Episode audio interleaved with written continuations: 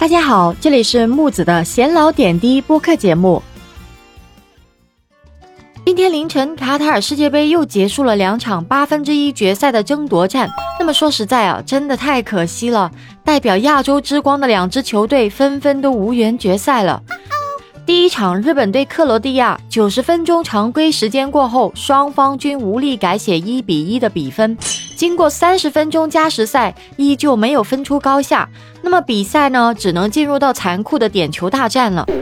最终啊，日本四罚一中，格子军团四罚三中，四比二，克罗地亚人笑到最后了。那么日本呢，虽败犹荣啊，站着出局。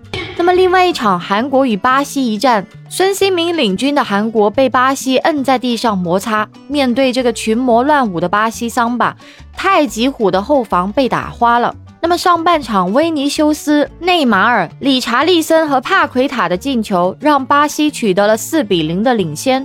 那么比赛胜负已经失去了悬念了。下半场呢，白生浩抽射入网，帮助韩国挽回了那么一点点面子啊。中场哨声一响，韩国队一比四惨败，跪着出局了。那么本届卡塔尔世界杯，亚洲共有六队出战，东道主卡塔尔小组赛未结束就已经出局了。那么小组赛战罢，伊朗和沙特回家。那么晋级十六强的三队当中啊，澳大利亚在八分之一决赛一比二不敌梅西扛旗的阿根廷，再加上日本和韩国随后被淘汰呢，那么亚洲球队就此全部已经告别世界杯了。我们一起来回顾一下日本跟克罗地亚这场世界杯的点球大战吧。日本队率先罚球，南野拓实第一个走上十二码点。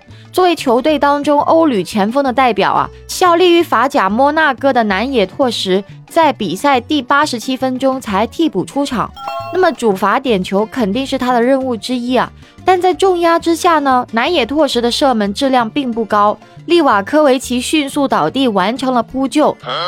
日本队第二个主罚的是三山勋，利瓦科维奇再次判断对方向，将皮球扑出。而在弗拉西奇布罗佐维奇稳稳罚进后，克罗地亚已经两球领先了。那么第三轮，前野拓磨将球打进，利瓦亚的射门击中了立柱弹出。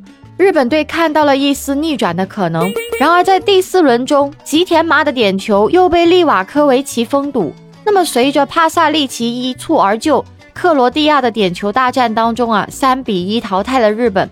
克罗地亚队延续了他们的点球大战中的强势表现。